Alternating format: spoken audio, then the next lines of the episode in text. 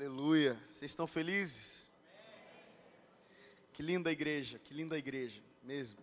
Que lugar cheio da presença de Jesus. Aleluia. Até os demônios vieram, vieram dar uma olhada hoje, né?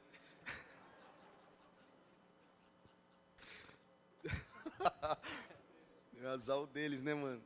Glória a Deus. Gente, eu estou muito feliz de estar aqui desde ontem. O pastor Rodrigo, pastor Alaine.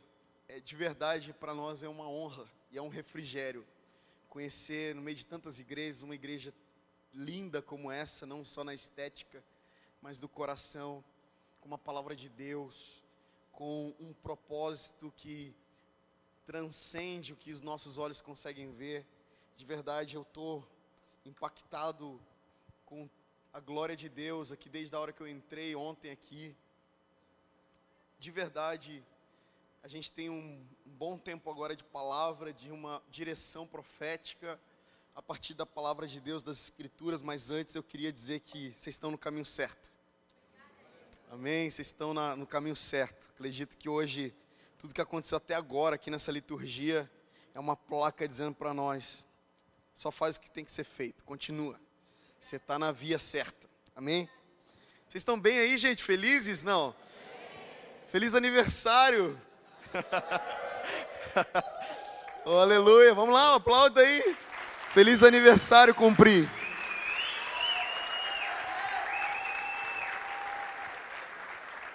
Deus está me dando a graça de fazer parte de, de festas de aniversário de igreja. Há umas três semanas atrás, eu estava com minha equipe lá em Vila Velha, Espírito Santo, comemorando é, 12 anos da, do Bola de Neve Vila Velha. Eu dei a mesma palavra que eu vou dar hoje, não porque é, eu não tenho nada mais para falar, mas porque eu creio que essa é uma palavra para esse tempo, para essa casa, para essa estação, amém? Vocês estão bem mesmo, gente? Glória a Deus, estou muito feliz. Abra sua Bíblia comigo em 2 Crônicas, capítulo 7. É um texto que está servindo de base para a minha jornada.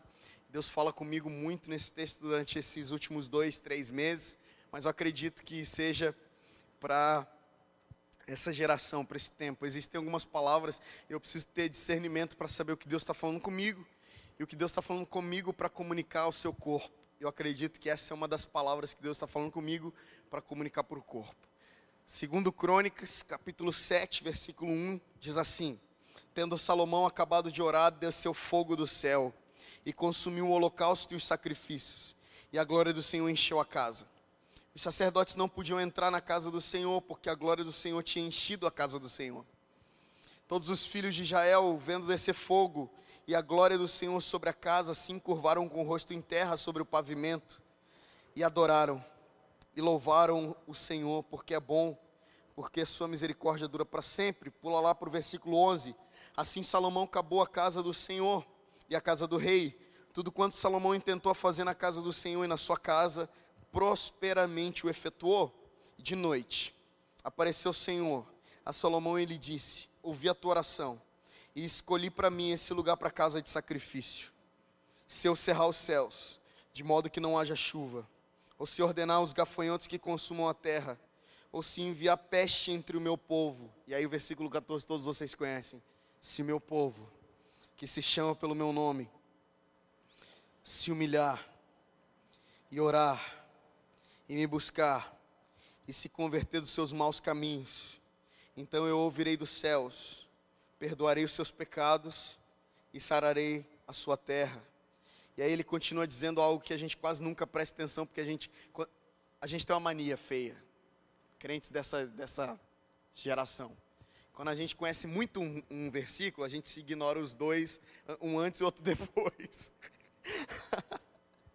Vamos ler o versículo 15. Estarão os meus olhos abertos, aliás, os meus abertos os meus olhos e atentos os meus ouvidos à oração que se fizer nesse lugar, porque eu escolhi e santifiquei essa casa, para que nela esteja o meu nome perpetuamente. Nela, nela estarão fixos os meus olhos e o meu coração todos os dias. Quanto a ti, se andares diante de mim, como andou Davi teu pai, e fizeres segundo tudo o que te ordenei, e guardardes os meus estatutos e os meus juízos, também confirmarei o trono do teu reino, segundo a aliança que fiz com Davi, teu pai, dizendo: Não te faltará sucessor que domine em Israel. Vamos ficar por aqui? Pai, obrigado pela sua doce, porém terrível palavra. Obrigado porque nós temos pão hoje nessa casa. Obrigado porque não falta pão. E nós te agradecemos muito por isso. Amém. Nós vemos aqui uma o que o que é a finalidade, o sacramento de uma obediência de Salomão. Nós vemos no capítulo 7, se você quiser ler os capítulos anteriores ao capítulo 7, você vai perceber que Salomão cuidadosamente construiu a casa do Senhor. Construiu com cuidado e com zelo, preparando um lugar para o Senhor. Aliás, vocês lembram como a gente começou hoje cantando?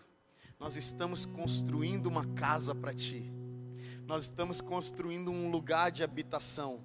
Reina aqui. Quem estava aqui essa hora? Nós estamos construindo uma casa para ti.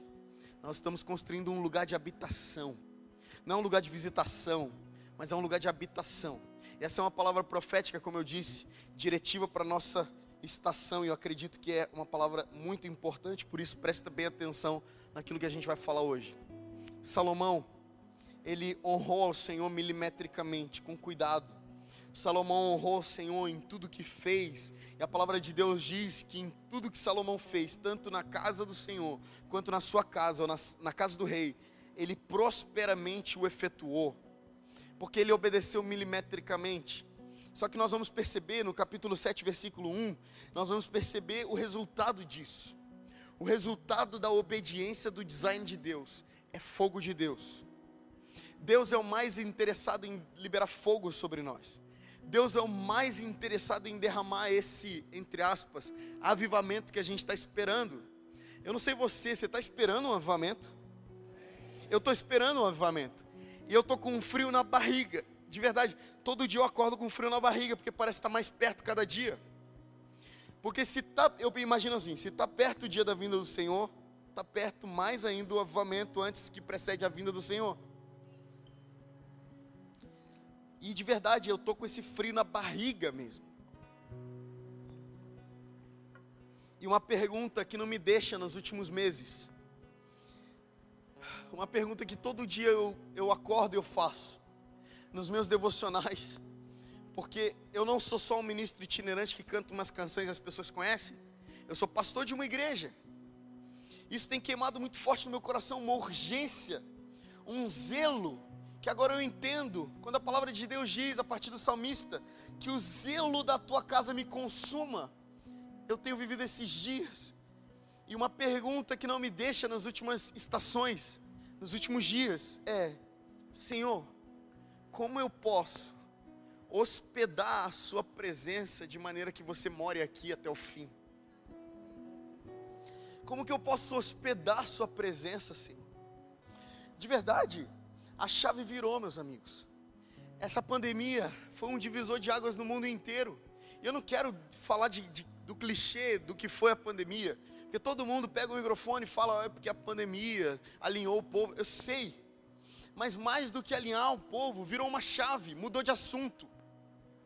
Acendeu no coração dos maduros uma urgência. Porque o que eu tenho entendido é que os imaturos estão achando que ficaram em casa sete meses, oito meses, e agora vão voltar para a vida normal. Mas no, no coração dos maduros virou uma chave. Como que a gente consegue manter a casa do Senhor em pé e honrar milimetricamente o design de Deus para a casa de Deus. Porque Deus é alguém que mora em casas que ele deseja morar a partir do design que ele mesmo desenhou. É como se Deus estivesse falando para nossa para nossa nação, especificamente para essa casa. Eu quero morar aqui morar em todos os sentidos. Eu quero ter o controle. Eu quero, eu quero gerir essa casa. Eu quero governar essa casa. Eu quero me mover nessa casa. Eu quero morar na casa dos meus sonhos. Deus tem um sonho. E o sonho dele é morar na casa dos sonhos dele. Ele já tem uma planta. Ele já tem um design. E a gente só precisa obedecer. esse design de maneira zelosa. Vocês estão aqui comigo? E o resultado disso, eu começo essa ministração pelo fim. O resultado de um bom design, de, um, de uma boa obediência, é fogo de Deus. Eu comecei por uma. Eu comecei pelo fim. Segundo Crônicas 7, quando Salomão terminou de orar. Quando Salomão terminou a casa do Senhor. Quando Salomão cortou a fita, a glória de Deus encheu a casa. O fogo de Deus consumiu o holocausto. Não tinha espaço para os sacerdotes, porque a glória do Senhor tinha enchido a casa do Senhor. Imagina esse nível de glória, da gente ter que ficar lá no estacionamento, porque aqui dentro a glória do Senhor tomou tudo. Poucos lugares que eu já ministrei, eu senti a glória de Deus tão pesada que eu tinha que me abaixar assim, porque parecia que era, parecia que o ar estava rarefeito, parecia que não tinha espaço para mim.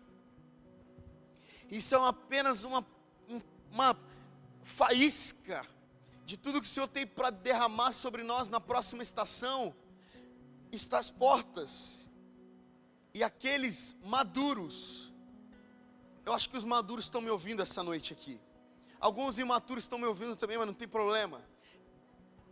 Esse momento é para os maduros. Alguns maduros estão entendendo que precisam sair de consumidores para construtores da casa do Senhor. Nós acabou o tempo, maduros, líderes, pastores, profetas, mestres, evangelistas, apóstolos. Acabou o tempo da gente vir consumir. Acabou o tempo da gente olhar para o outro como um canal de consumo. Quanto que você consegue me abençoar?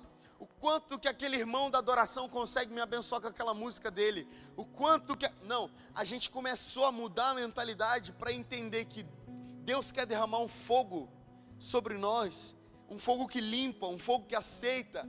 Deus quer derramar a glória dele como nunca antes na história, porém antes nós precisamos transicionar. Então, eu digo de cara aqui, a gente tem muita muita mensagem pela frente, mas eu digo de cara que nós precisamos obedecer o design de Deus.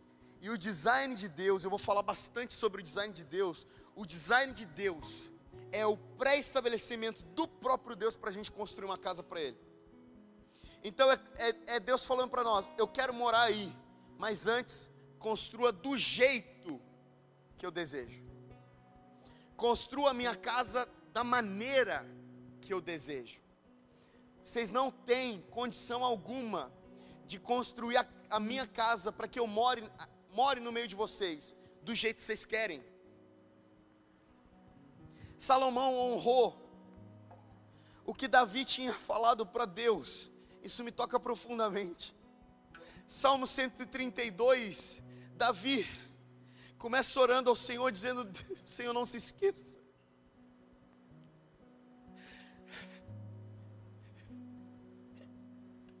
Senhor, não se esqueça do juramento que eu fiz para o Senhor.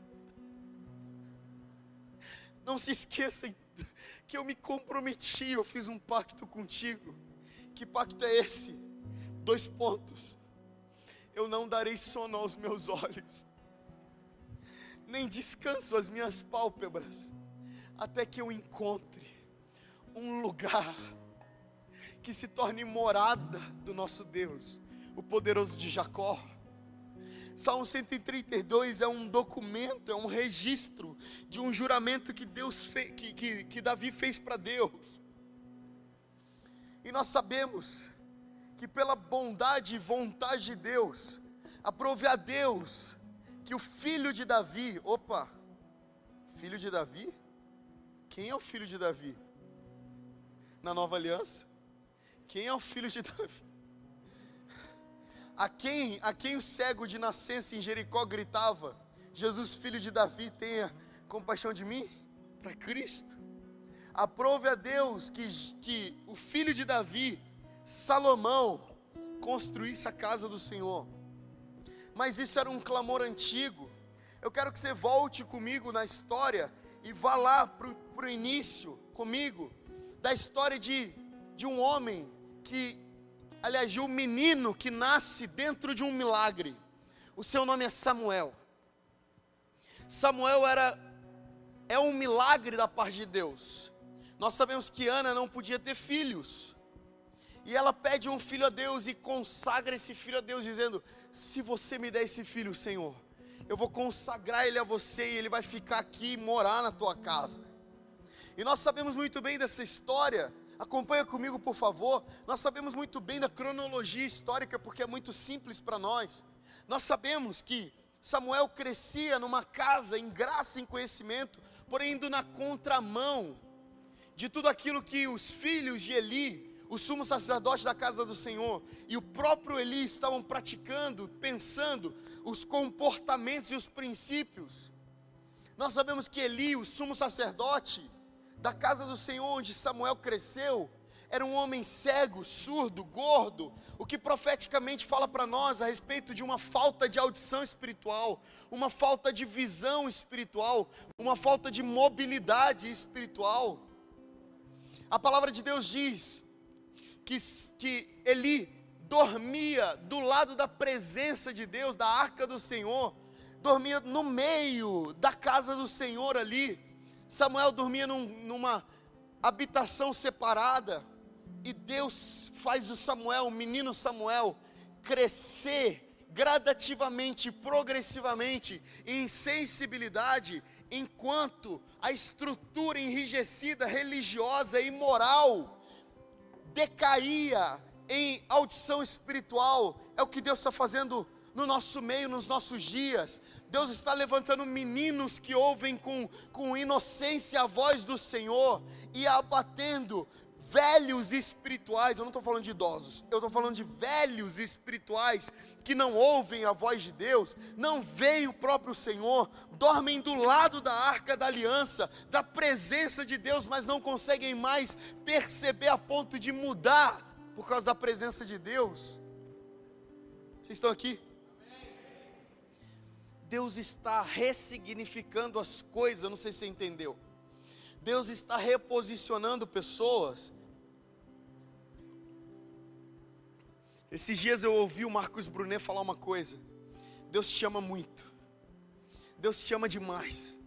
Mas Ele não tem problema nenhum em te reposicionar se você não estiver no lugar certo, com o coração certo. Deus te ama muito, mas Ele, ele não, não vê problema em te reposicionar. Isso me deixa com um temor absurdo, porque eu falo, Senhor Deus, eu quero estar no lugar certo no meio da tua presença, dormindo do lado da tua presença, porém maravilhado. Quem estava aqui à tarde sabe do que eu falei, estava com o pessoal da adoração e o Vitor perguntou uma coisa para mim, cara, como é que faz para que você permaneça contemplando o Senhor sem perder o que ele tá, quem Ele é e o que Ele está fazendo, em outras palavras? E eu disse, tem um fator X na contemplação. Aliás, muita gente não, não contempla o Senhor como uma disciplina espiritual. Muita gente não tem tempo de contemplar o Senhor. Infelizmente, somos latino-americanos brasileiros. Infelizmente, não conseguimos calar a nossa boquinha. Infelizmente, mano. A gente perdeu perdeu o hábito de contemplar o Senhor, de observar quem ele é, de sondar o seu caráter receber sua sabedoria. E existe um fator X aqui, muito importante, que vai manter sua contemplação em dia. E são parentes, é a maravilha, o senso de se maravilhar com qualquer coisa. Sabe de uma coisa? Já faz mais de 10 anos, na verdade esse ano fez 12 anos que eu estou em ministério itinerante, que eu estou vivendo, é, como muitos falam, pela fé. que eu me lancei para o ministério, que eu saí da casa dos meus pais para viver em outra cidade, me capacitar e começar a ministrar fora. Faz 10, 12 anos esse, esse ano. Fez 12 anos. Nesses 12 anos já subi em palcos pequenos, palcos enormes. Já falei para muita gente, já falei para pouquinha gente. E uma oração que não me deixa, todas as vezes antes de ministrar. Hoje mesmo fiz essa oração no banho. Senhor Deus, não me deixe perder a maravilha, não me deixe perder o senso de me maravilhar com qualquer coisa que o Senhor faz. Tem alguém aqui comigo? Tem alguém que deseja continuar se maravilhando? Porque qual que é o problema? A falta de maravilha é um passo para dentro da falta de temor. A falta de maravilha é, é um passo para. Você está um passo para dentro da falta de temor. Porque se Deus não consegue cativar sua atenção, o que conseguirá? Se Deus, a sua beleza, não consegue cativar sua atenção, o que consegue cativar sua atenção? É no meio desse contexto que Samuel cresce em graça e conhecimento. A palavra de Deus fala, e esse texto é muito conhecido por todos nós, que Samuel estava um dia prestes a dormir e o Senhor fala com ele três vezes. E nós sabemos que para o judeu três vezes é símbolo de é isso mesmo, é perfeito, é completo e pleno. Mas para nós, profeticamente hoje, nós entendemos de uma outra maneira, além dessa. Eu creio que, que Deus chama Samuel três vezes para ensinar um, um, um princípio profético para nós. Quando Deus quer dar uma palavra para a nação, Ele chama um homem para aguçar os seus sentidos espirituais, fazer ele passar pelo processo da palavra, até que ele ganhe autoridade para ministrar a palavra. Gente, eu não estou dando uma palavra para todo mundo aqui, eu estou dando uma palavra para essa casa, beleza? É para essa, estrutura, é essa estrutura funcional eclesiástica aqui. O que Deus está falando comigo é: no meio de uma geração pervertida dentro da casa do Senhor, no meio de uma geração que cultua o Senhor liturgicamente, mas não consegue mais perceber Sua presença, Deus está levantando uma casa genuína nessa cidade, que ouve o Senhor com inocência cada vez mais, que ouve o Senhor cada vez mais. Deus está chamando cumprir, cumprir, cumprir, e no meio a palavra de Deus diz nesse, nesse contexto, está por ali, nessa história, no momento da história de Samuel, começa dizendo o seguinte: na estação que as palavras, que as profecias e que as visões eram raras, Deus fala com Samuel.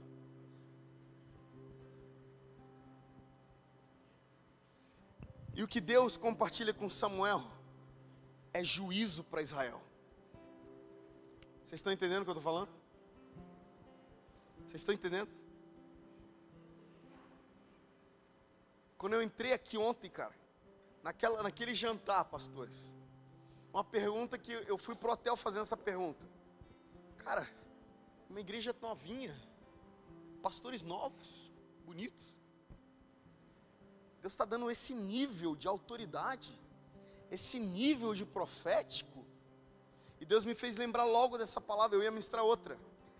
Estou com outra aqui no pente, se vocês quiserem eu volto outro dia para pregar.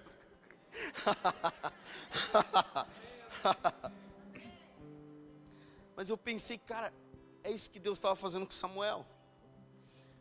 Compartilhando algo poderoso. Porque Deus não revela os seus segredos para os melhores homens para os homens estereotipados. Deus não revela os seus segredos para Oliabe, Abinadab e Samá, os três filhos mais velhos de Davi. Deus revela os seus segredos para os mais atentos. Deus revela os seus segredos para aqueles que são antenas na história.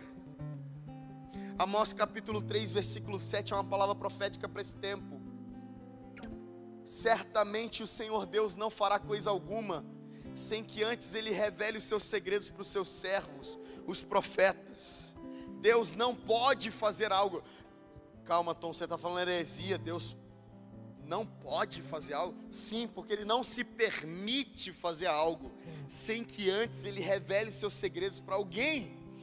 E Deus, a mesma palavra profética que eu recebi final do ano passado, janeiro desse ano, eu estou liberando aqui.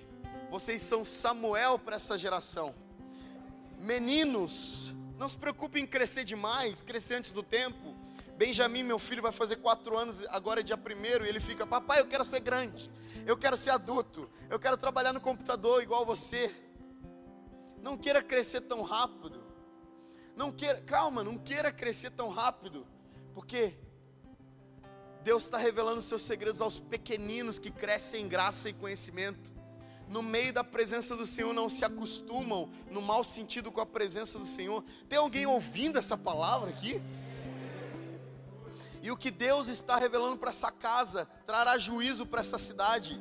E não, calma, não é, um, não é apenas uma palavra de, de vai dar tudo errado. Calma, não é isso. Não é isso. É uma igreja íntegra e justa, como Noé. E a, a palavra de Deus fala em Hebreus que por causa de Noé, eu estou misturando tudo aqui porque rolou uma profecia aqui. Deus está falando comigo aqui. Noé, um homem justo e íntegro, condenou o mundo inteiro ao redor dele. Sabe o que Deus está fazendo com essa casa? Deus está pondo essa casa na cidade. Só isso. Justa e íntegra. Dando preceitos, juízos, oráculos, mistérios poderosos a gente que fala, cara, eu sou tão pequeno para receber essa palavra. Não importa, é para esse tempo é agora. Eu não estou chamando gente que tá, tá tempo demais na igreja a ponto de perder a maravilha. Eu estou compartilhando os segredos com aqueles que são antenas nessa geração. Homens inspirados, profetas do Senhor. Uma casa, uma casa profética nessa cidade. Uma casa com uma casa que constrói uma casa para Deus nessa cidade. Deus está me falando o seguinte, cara, já zoou minha pregação inteira, Deus. Deus está falando o seguinte: quem se preocupar com construir uma casa para Deus morar, vai liderar a partir da presença. Quem se preocupa, quem se preocupa em construir uma casa para Deus, vai liderar a partir da presença. E eu não estou falando de quem indivíduo, eu estou falando de quem igreja. Quem Deus levantar nessa estação para construir uma casa para Ele com zelo, lidera. É por isso que, gente, o pastor de vocês é presidente do conselho. Vocês estão entendendo o que é isso? É um menino Samuel falando Eli, Vai dar ruim, brother. Você parou de ouvir Deus. Sua visão está escurecida. Você está gordo, você não consegue se mover. Eli, você dorme no meio da presença. E você não consegue se mover. Você não, não aquece mais o coração. Você não tem mais frio na barriga. Eli, nossa, isso é pesado agora. Seus filhos, Ofini e Finé, se prostituem dentro da casa do Senhor. Por isso, Eli, a arca do Senhor vai ser levada embora. Eli, o que Deus está falando para mim, um menino inocente, com o ouvido aguçado, e que Deus vai trazer juízo.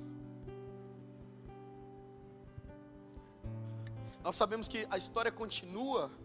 Dias depois, Israel vai ter com os filisteus e os filisteus detonam, arrasam o povo israelita, de maneira que matam os dois filhos, Ofini, Finé e Geli, levam embora a arca do Senhor.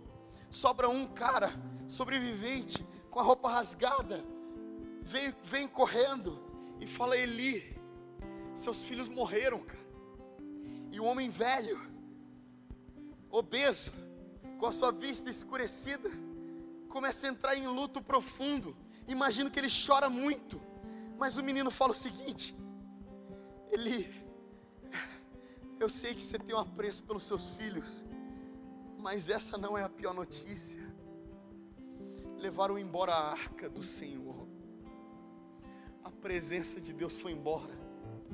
Naquele momento a gente sabe da história. Ele cai da cadeira, quebra o pescoço e morre. Uma das noras de Eli filha de, é, no, é, esposa de um dos seus filhos, estava grávida, prestes a dar luz e entrou em trabalho de parto, com todas as notícias que recebeu, e deu o nome de, do menininho que, cresce, que, que nasceu ali de Icabote, ou Icabô. Que, significa? Todos vocês sabem, que isso dá medo, é uma palavra de juízo. Todos vocês sabem, porque a mão chega treme. Foi-se a glória de Deus. Aí o Bob Sword, no livro A Glória de Deus, ele diz o seguinte: Eli morreu com a notícia de que a, que a arca do Senhor tinha sido levada embora. Mas ele passou muito tempo sem perceber que antes de a presença se retirar, a glória já tinha ido embora há muito tempo. E acabou. Quando o filho da nora, ou seja, o netinho de Eli nasce, não é nesse momento que a glória vai embora. Mas esse menino cresce como uma constatação. A glória do Senhor já tinha ido embora há muito tempo. Sabe o que isso me ensina? Cuidado. Muito cuidado. Porque a glória de Deus vai embora. E porque a presença de Jesus está aqui, a gente acha que está tudo bem. A glória de Deus é um selo de confirmação, de garantia, de que Deus não está só aqui, mas Ele está aceitando aquilo que a gente está fazendo. Se a glória estiver aqui, está tudo bem.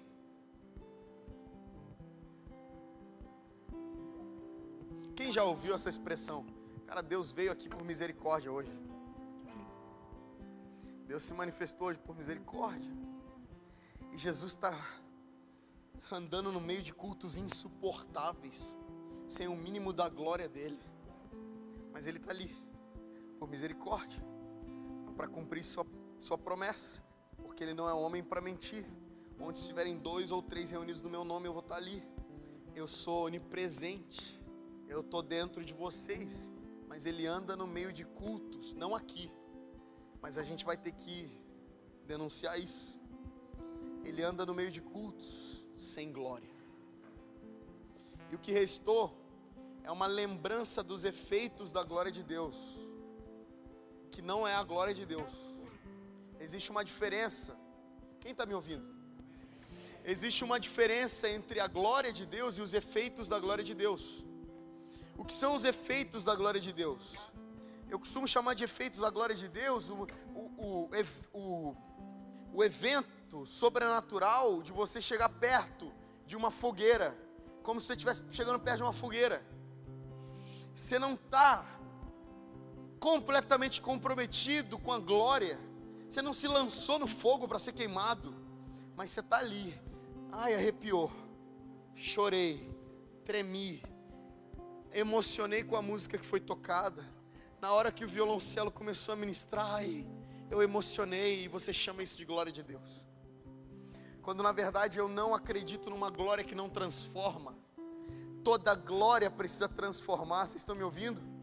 Paulo fala aos Coríntios na sua segunda carta, capítulo 3, versículo 18: E todos nós, com a face descoberta, contemplamos como por espelho a glória do Senhor, e a glória do Senhor nos transforma cada dia mais, numa medida cada dia maior, numa maturidade cada dia maior, a, a semelhança de Cristo, com o auxílio do Espírito Santo. É isso que 2 Coríntios capítulo 3, versículo 18 diz.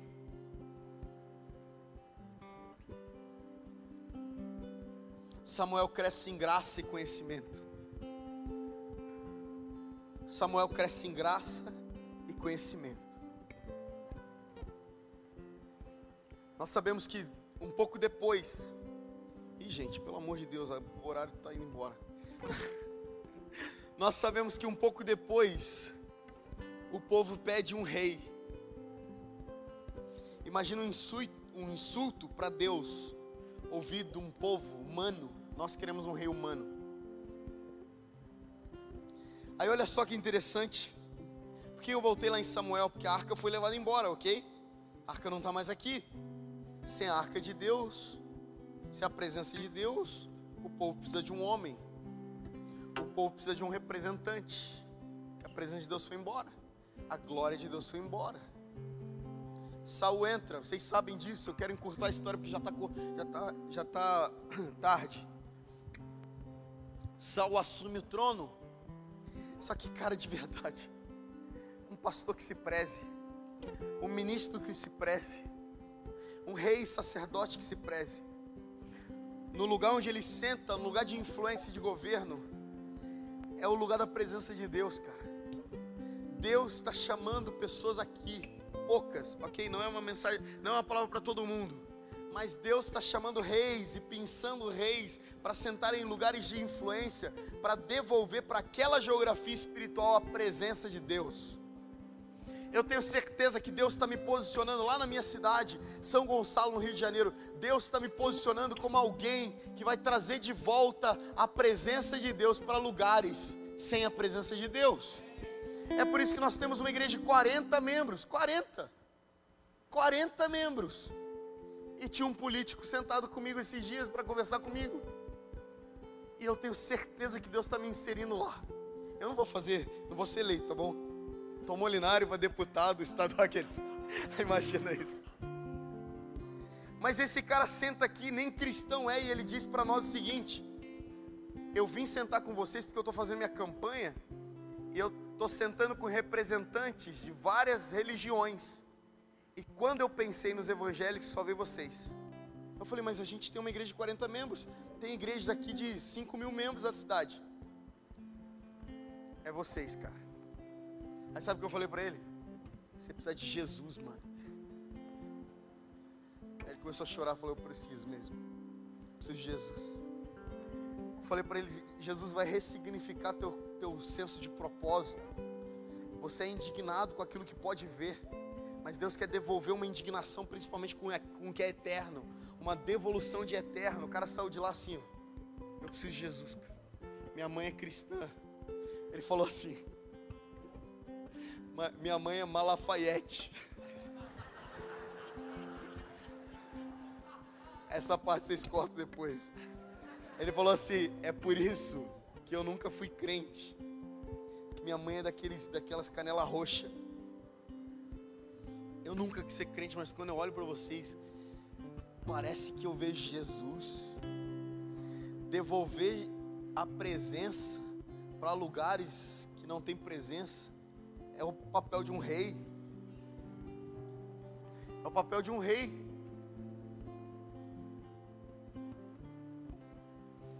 Saul não se preocupa em trazer a presença de Deus de volta, mano. Saul negligencia o primeiro princípio primeiro princípio. Assumir o trono traz a arca de volta, brother. Aí nós sabemos que Saul fez besteira, foi tirado por Deus. E Deus achou um menino, outro menino, ó. Deus ama os inocentes. Pinça de trás das malhadas. Coloca ele para assumir o trono de Israel. E a primeira coisa que Davi faz é: Eu quero de volta a arca do Senhor. Eu quero de volta a presença de Deus eu quero de volta. Eu amo Davi. Davi é meu herói do Antigo Testamento. De verdade, Davi é meu herói do Antigo Testamento. Eu amo Davi. Porque Davi tem umas prioridades muito, muito no lugar certo. E eu, deixa, eu, deixa eu te falar uma coisa que Deus falou comigo. Deus falou assim: sabe por que eu escolhi Davi? Porque Davi não queria só trazer a arca de volta.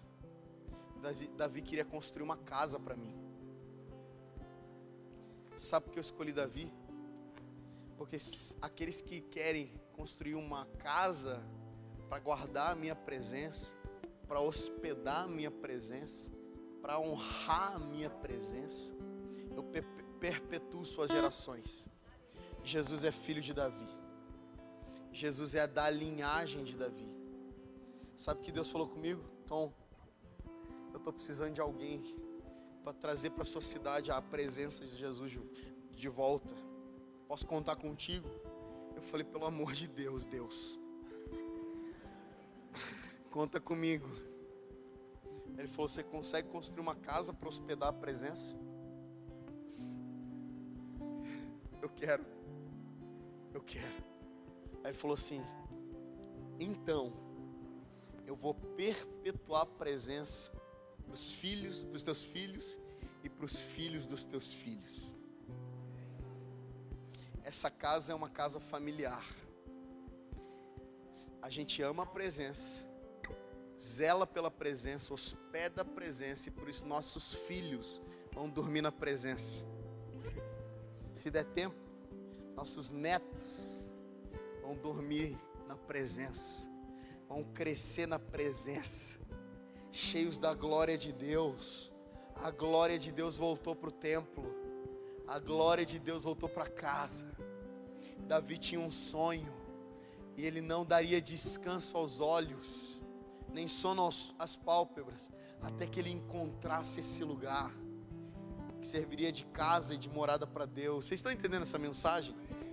Tem alguma, tem alguma coisa acontecendo no teu espírito enquanto você ouve essa mensagem? Aprove Deus que o filho de Davi construísse a casa que hospedaria a presença de Deus. Salomão. Salomão fez tudo conforme ele precisava fazer, ele tinha que fazer. Ele obedeceu o design e por isso a resposta, e eu termino dizendo, a resposta para uma casa zelosa, a resposta para homens que zelam a presença do Senhor e por isso constroem um lugar para a presença, é fogo e glória. A resposta é fogo e glória. São dias de fogo e glória. São dias de fogo que refina e fogo que aceita. São dias de glória que transforma, glória que amadurece. São dias de muita glória, meus amigos. Conta, conta dois meses, conta dois meses a partir de hoje, e vocês verão com seus próprios olhos uma glória sem precedentes varrer essa, essa casa aqui. Uma glória, uma glória que acrescentará perdidos de volta ao lar. Uma, meu Deus, uma glória de visões angelicais, mais anjos do que pessoas. Uma glória de sinais e maravilhas glórias de cultos sem hora para acabar. Meu Deus, meu Deus, glórias de, de glória de Deus que vai trazer maturidade para os maduros. Meu Deus, Deus está me mostrando uma casa, é como se essa casa pegasse fogo para todo mundo ver. Os carros que estão passando na, na, rodovia, nas rodovias, verão essa casa pegando fogo. Me, meu Deus, é uma casa que pega fogo para o Senhor. É uma casa que pega fogo, mas não é um fogo bagunçado de qualquer jeito, gente sem zelar pela presença, sem ordem. Não, não, é uma é, é exatamente o contrário. É uma glória tão poderosa que vai trazer ordem.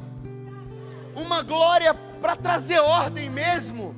Não é um fogo carismático, pentecostal apenas. Eu gosto disso mas é um fogo para trazer ordem, limpar as impurezas.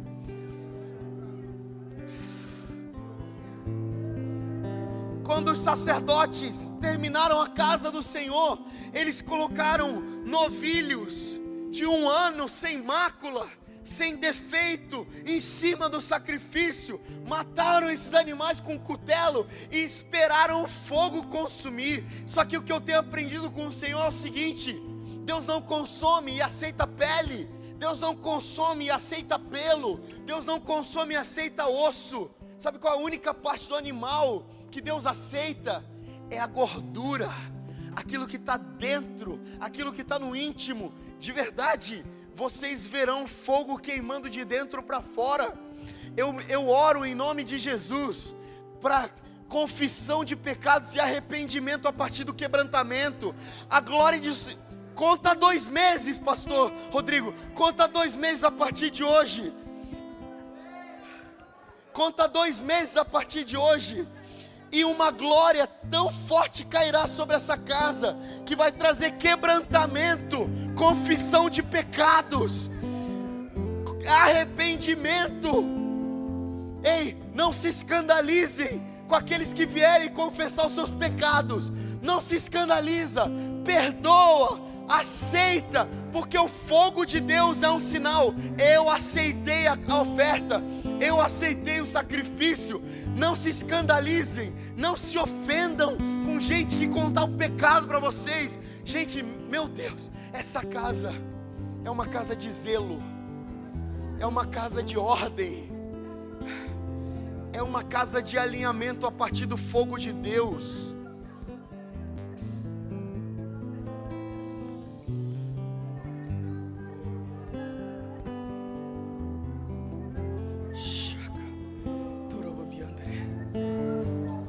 Dois meses a partir daqui, e a glória de Deus cairá, como nunca antes vocês viram. E a melhor notícia é, ela crescerá diariamente. Ela crescerá diariamente, de maneira que sem força e sem violência, vocês vão ter que aumentar os turnos da casa de oração, porque as pessoas vão querer a igreja aberta. Não, não é emocionante isso, é responsabilidade. Essa casa vai liderar essa cidade a partir da presença de Deus. Dois meses a partir de hoje, e vocês verão a glória de Deus sem precedentes, gradativa, progressiva, só aumenta, só cresce, não é por força, nem por violência, não, não precisa fazer nada, só continua fazendo aquilo que tem que ser feito. Gente, liderança, eu vou falar uma coisa para liderança, nem força as palavras, nem direciona as palavras para isso, só espera, só espera e ora, vigia e ora. É só isso, essa é a ordenança. Faz do jeito que tem que ser feito, não é na força do seu braço, não dá uma ajudinha para o Espírito Santo. Não, não, não, não, não, só faz o que tem que ser, tem que ser feito, para vocês verem que não é na força do braço, não é porque o Tom veio aqui e liberou uma palavra, não, não, vocês vão continuar vivendo a vida daqui a, até dois meses, ok? Tudo bem? Vocês estão entendendo? Continua fazendo do jeito que vocês estão fazendo. E a glória de Deus vai com, com um peso tão forte, tão forte, que a resposta vai ser uma organização de dentro para fora, começando da liderança, passando pelos líderes de grupos, chegando nos líderes de ministérios, afetando os membros. Olha só, eu vejo no espírito agora não só uma ordem, uma ordem de dentro para fora, mas o resultado disso vocês vão ver. Uma generosidade radical financeira. Eu não tô, gente, eu não tô fazendo uma, dando uma palavra sensacionalista. Vocês não precisam fazer nada, ok? Os líderes não podem, não, vocês não devem falar para os membros. Está vendo que o pastor Tom falou? Você tem que ser generoso. Não, não, não, nada disso. Não faz nada. Vocês só vão ver uma generosidade radical radical, como nos avivamentos. Gente entregando chave de carro, casa, muito dinheiro, roupa, o que tiver. Por quê? Porque Deus falou para mim esses dias, e como eu te falei no início, o que Deus está falando é para mim, mas eu acredito que o que Deus está falando para mim é para é esse tempo. Deus falou para mim: a generosidade que vocês vão experimentar é para organizar a casa para hospedar a presença. Então pega esse dinheiro e não gasta com outra coisa, a não ser com a presença de Deus. Como é que eu posso? Pergunta isso para Deus e Ele vai responder: Como que eu posso hospedar melhor a Sua presença? A gente precisa construir um outro lugar aqui do lado para fazer só uma sala de oração? Vamos fazer, porque a gente precisa construir um lugar para hospedar a presença. A gente precisa, a gente precisa abençoar missionários e intercessores para eles ficarem aqui orando. Vamos fazer. Entende, gente? Vocês estão entendendo a palavra? Muita gente, a maioria, está olhando para mim assim. Sei não, hein? Sei não, vou falar com o pastor depois. Eu tô aqui desprendido de qualquer opinião, mano, qualquer reputação. Só que daqui dois meses, contando de hoje, exatamente, vocês me ligam. Me liga, me dá, chamada de vídeo. Aqui, Dom, olha o que está acontecendo aqui, meu amigo. Amém. Vocês ficam felizes com essa palavra? Só que olha só, essa é uma palavra de mais de responsabilidade do que de só sentar e consumir. Deus está chamando construtores pedra angular é Cristo. Para de olhar para Cristo e tudo cai. Para, de cantar sobre Cristo e tudo cai. Para de manifestar Cristo para os perdidos e tudo cai. A pedra angular é Cristo, nós somos os sábios construtores. Gastaremos nossa vida construindo um lugar para o Senhor. É isso que devemos fazer. Como eu disse, eu estou há um ano e quatro meses pastoreando uma comunidadezinha pequena do zero. E nós estamos com mais ou menos uns 40 membros, entre membros e congregados, tem uns 60 pessoas aí no domingo. E Deus falou comigo assim: chegou a hora de vocês olharem para frente, parar de se esconder. Começa a procurar um lugar. Aí a gente começou a pesquisar na internet. Minha esposa ficou louca, ficou me mandando vários, vários links de prédios. E Deus falou para mim o seguinte: Ei, pensa bem onde você vai colocar a igreja. Coloca num lugar estratégico, porque até a estratégia, até a posição do lugar é profética. Até a posição do lugar onde vocês vão colocar a, a comunidade é, deve ser pensando em hospedar a presença de Deus na cidade. Sacerdócio não é um entendimento, ok? Constru, construir a casa de Deus não é pessoal você já deve ter ouvido essa palavra, mas no final o pastor fala assim: você deve ser a casa de Deus. Você deve morar, é, é construir um lugar para o Senhor morar dentro de você. Vai para casa, pensa nessa palavra, medita. Mas eu tô vindo aqui dizer é prático, funcional. Vocês vão precisar mudar o calendário, mudar a maneira com que vocês se organizam aqui. Para uns parece maluquice que eu estou falando, mas para quem é maduro está entendendo. Vocês vão precisar se organizar para a presença de Deus. Porque até hoje vocês fizeram uma igreja para ser igreja. Daqui para frente é uma igreja para ser uma casa de oração para todos os povos. Uma, uma, uma referência, um ponto de referência nessa cidade. Essa casa é uma casa de oração para todos os povos. Amém? Falar igual o assembleano fala, até aqui Deus falou. Fique de pé no seu lugar, por favor. Sou filho de assembleano, rapaz, me respeita. Aqui o profético está afiado, desde criança.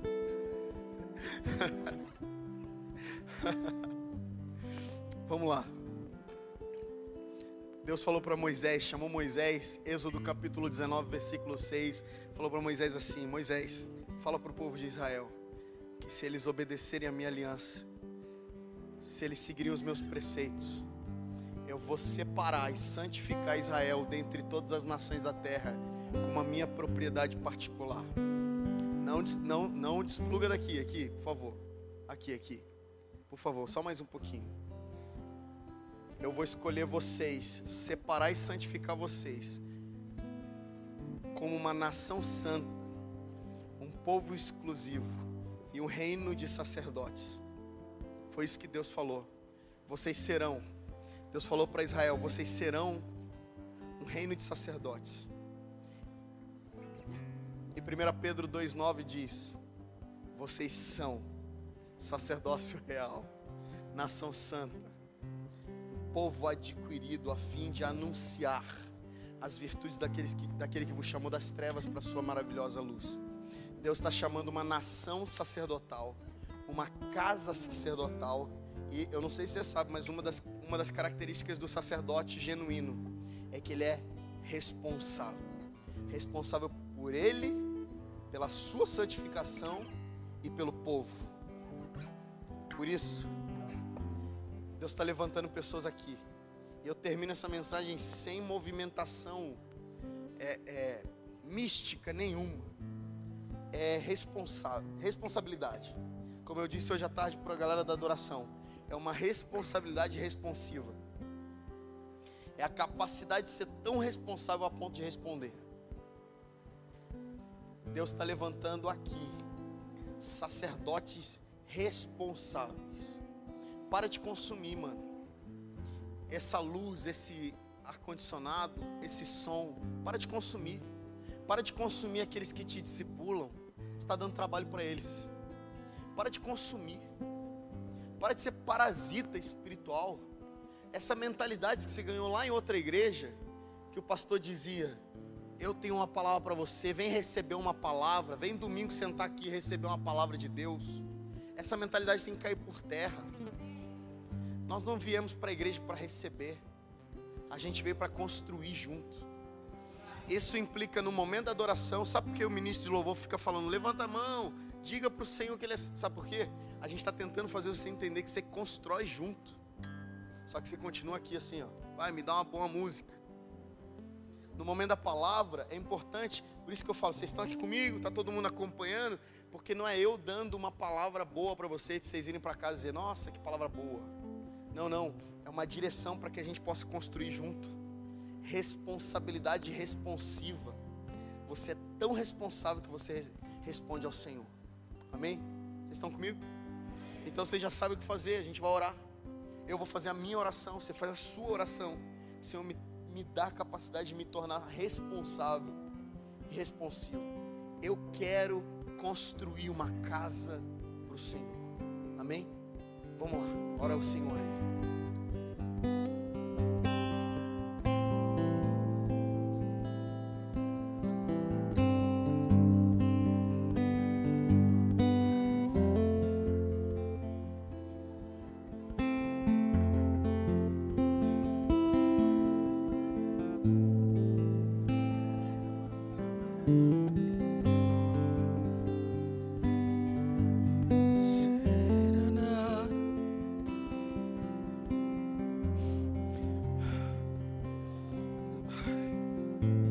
Pai, acha em mim, Senhor, um sábio construtor da sua casa, com zelo, um sacerdote que zela milimetricamente da sua casa.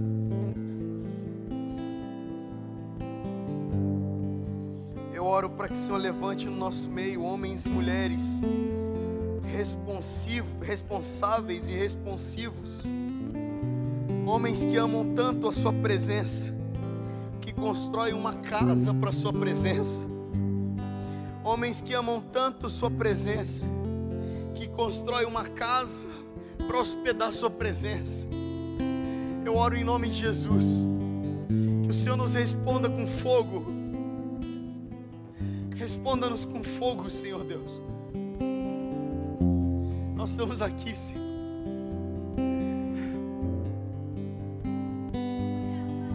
Levanta, levanta homens que saibam orar.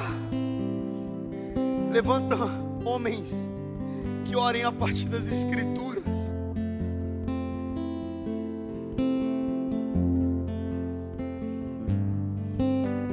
Nós te adoramos, Jesus. Meus amigos, muita gente em silêncio. Muita gente que não sabe orar. Muita gente sem assunto de oração. Muita gente que não entendeu ainda que não vem do palco aquilo que a gente precisa, vem do céu aquilo que a gente precisa. Se meu povo, que se chama pelo meu nome, se humilhar e orar, buscar minha face, se converter dos seus maus caminhos, eu ouvirei, eu ouvirei a oração, mas eu ouvirei a conduta, eu, vi, eu ouvirei a oração, mas eu ouvirei a conduta, eu ouvirei a oração, mas eu ouvirei o quebrantamento eu ouvirei a oração, mas eu ouvirei o arrependimento. Eu ouvirei a oração, mas eu também ouvirei o serviço. Eu ouvirei a oração, mas eu também ouvirei as ferramentas batendo, as paz eu ouvirei os pregos, os martelos, e eu perdoarei os seus pecados, e sararei a sua terra. Os meus olhos estarão atentos para a oração que se fizer nesse lugar. O meu coração estará nesse lugar. É isso que nós desejamos, sim.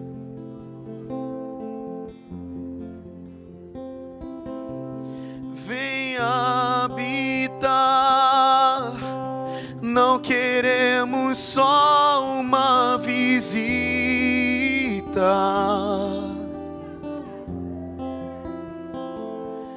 Venha desfrutar. Tu és adorado neste lugar.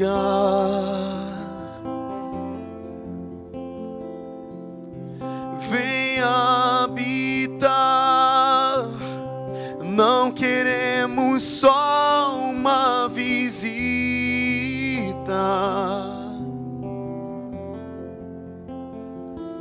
Venha desfrutar. Tu és adorado neste lugar.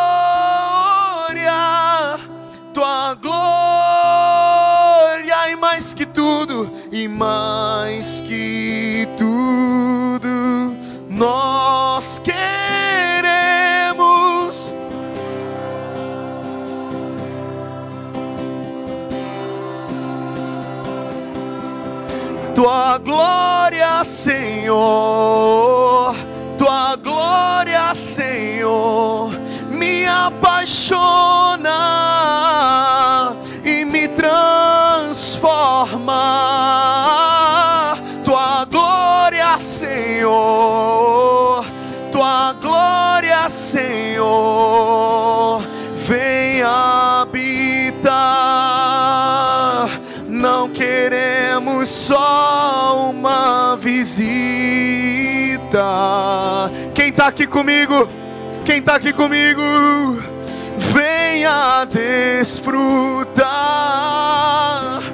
Tu és adorado neste lugar. Levante suas mãos como sinal de receber e diga mais que tudo e mais. Vamos, vamos, vamos, vamos. Nós queremos tua glória, tua glória e mais que tudo, ora na la maieira na ei, tua glória, tua glória mais alto, mais alto, mais alto, mais que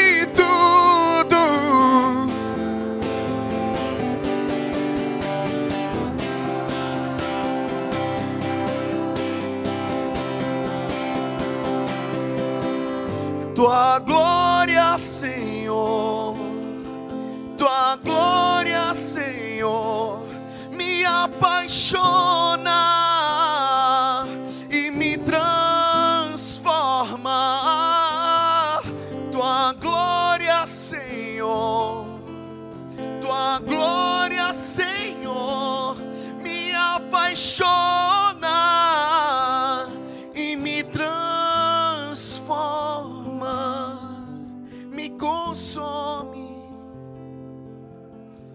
me amadurece. E todos nós, com o rosto descoberto, contemplaremos como por espelho a glória do Senhor. Essa glória gradativa, uma glória cada vez maior. que nos consome de dentro para fora, que nos transforma no Filho do Homem, Cristo Jesus, Sua imagem e semelhança. Tua glória, Senhor, Tua glória, Senhor, me apaixona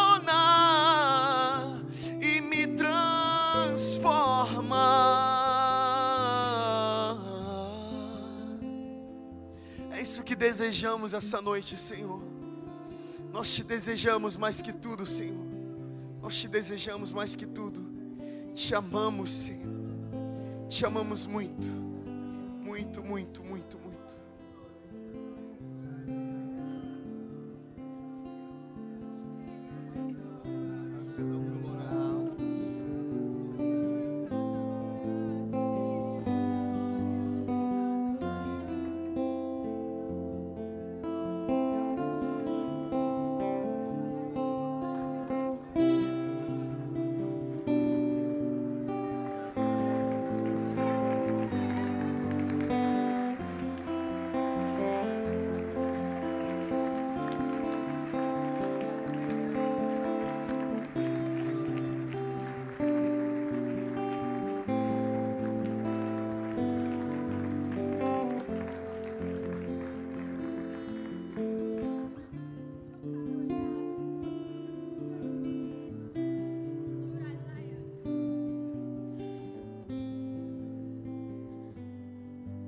Senhor, nós queremos declarar, Senhor, o nosso amor por Ti.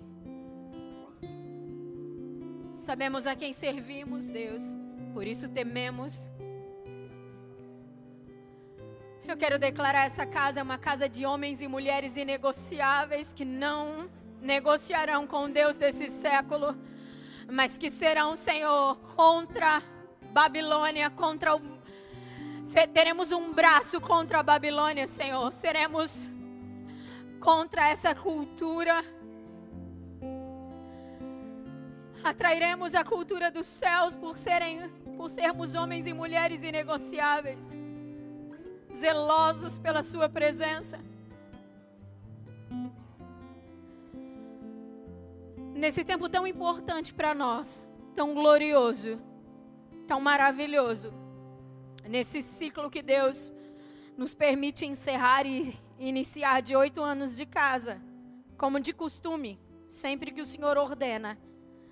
Nós fazemos isso e hoje senti muito forte no meu coração a necessidade de mais uma vez decretarmos o Salmo 145 como um compromisso dessa casa para com o Senhor. E nós queremos declarar, Senhor, para sempre exaltaremos o teu nome. És o nosso Deus e o nosso Rei. Bendiremos o teu nome para todos sempre. Todos os dias da nossa vida bendiremos e louvaremos o teu nome, Senhor. Declaramos: ninguém é tão grande como o Senhor e tão digno de ser louvado. A sua grandeza não tem limites, Deus. Ah, essa casa não parará em mim nem no Rô de geração a geração contaremos a grandiosidade dos teus feitos. Nossos filhos, nossos netos, bisnetos contarão quão grande é o nosso Deus. Ah, eles anunciarão os teus atos poderosos, Senhor. Proclamarão o glorioso esplendor da tua majestade meditarão nas maravilhas que fazes, Senhor. Essa casa anunciará o poder dos teus feitos temíveis e falaremos das tuas grandes obras, Senhor. Nós comemoraremos a tua imensa bondade e nós celebraremos a tua justiça, Senhor. O Senhor é muito misericordioso e compassivo. O Senhor é paciente e transbordante de amor. Reconhecemos isso, Senhor. Essa casa reconhece isso. O Senhor é bom para todos, a sua compaixão alcança todas as criaturas.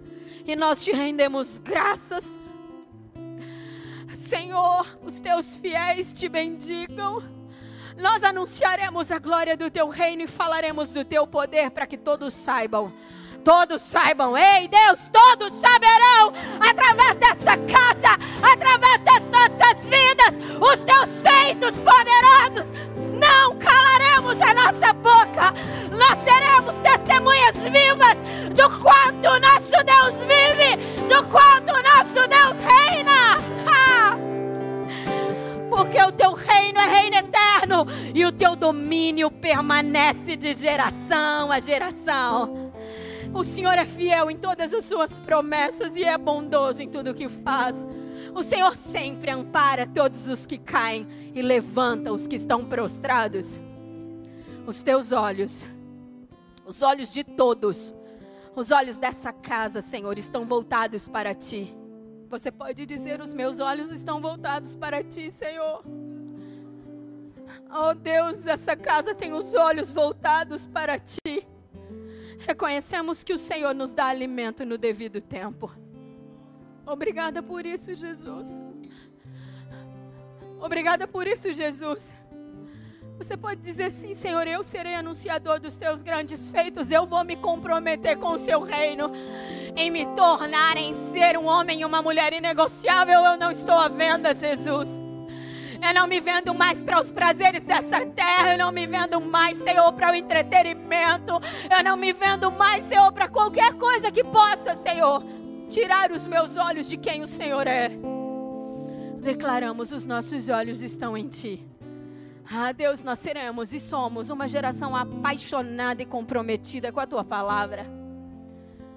Ah, Senhor, nós declaramos isso, nós nos comprometemos como casa, como família de fé. Em nome de Jesus. Em nome de Jesus. Você pode aplaudir esse rei. Ninguém é como o Senhor, Deus. Ninguém é tão grande, poderoso, soberano, fiel, amoroso.